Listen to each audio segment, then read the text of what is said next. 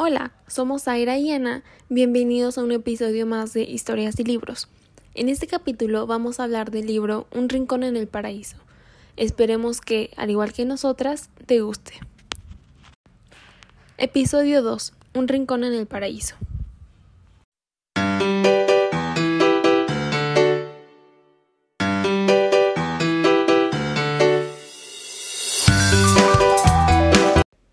Este libro es uno de mis favoritos. Lo leí hace tres años y aún sigo manteniendo la historia muy fresca en mi mente, pues es una historia que me elevó el corazón y me hizo sentir varias emociones a lo largo que pasaba las páginas.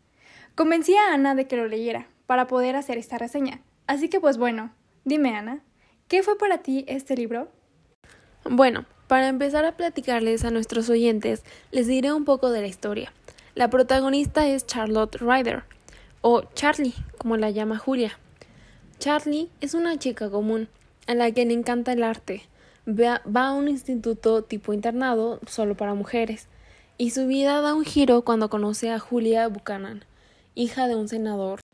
He de decir que Charlie está consciente de que las dos son muy diferentes y que ella no pertenece al mundo de riquezas de Julia. Pero sin embargo, entre las dos comienza una amistad más fuerte que nada. Julia es una chica a la cual no le gusta seguir las reglas, le gusta vivir el momento, beber y las chicas. Aunque la relación entre Julia y Charlie solo es eso, amistad. Debo de admitir que la amistad entre estas dos no me convencía mucho al principio de la novela, pero poco a poco me fui acostumbrando a las dos y hasta que me di cuenta que no las imaginaba separadas. Efectivamente, son de esas relaciones tan chidas por los polos diferentes que se atraen en el mundo de la amistad. Creo que Un Rincón en el Paraíso es una novela de amistad y amor a partes iguales, pues el tema central es la relación de estas dos chicas. Pero también tenemos momentos bastante lindos como cuando Charlie conoce a Sebastián, el hermano de Julia. Y es así como la protagonista se ve involucrada con los Buchanan, en sus fiestas, en su casa en la playa y sobre todo en sus secretos. Pero bueno, dime Ana, ¿te gustó el libro?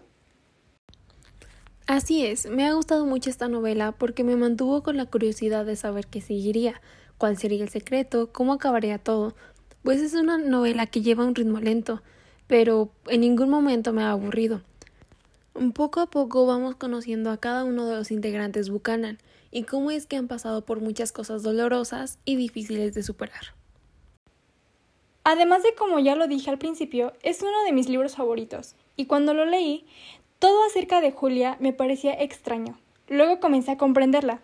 El secreto que se desvela en tan pocas páginas no fue tan sorprendente para mí, pues yo lo veía venir, pero no deja de ser duro y difícil lo que pasó.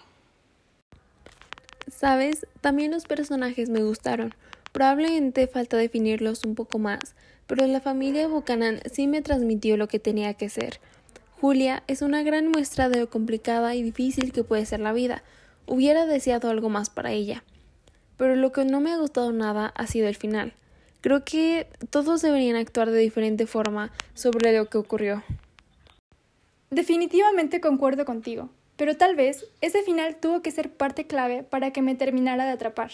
Sé que no a todos les va a gustar, pero ese sentimiento de perderlo todo me hizo clic en toda la historia, pues a veces, estando en una relación, se olvida las amistades de verdad, y creo que dejar con un sentimiento inesperado al lector deja más de qué hablar de un libro. Es una historia que tienen que descubrir por ustedes mismos, en la que se adentrarán en la vida de los célebres Buchanan, conocerán la bonita historia de Charlie y Sebastián, y sobre todo a la enigmática Julia. Para mí, al final de cuentas, es la gran protagonista de esta novela, aunque no esté narrada por ella. Una muestra de que hasta las familias más perfectas tienen sus grandes secretos. Denle un vistazo, vale la pena.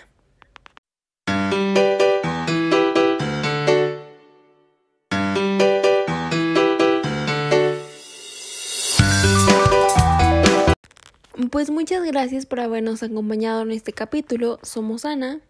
Y yo soy Zaira. Y el tiempo se nos ha acabado. Pero nos vemos en otro episodio más de historias y libros.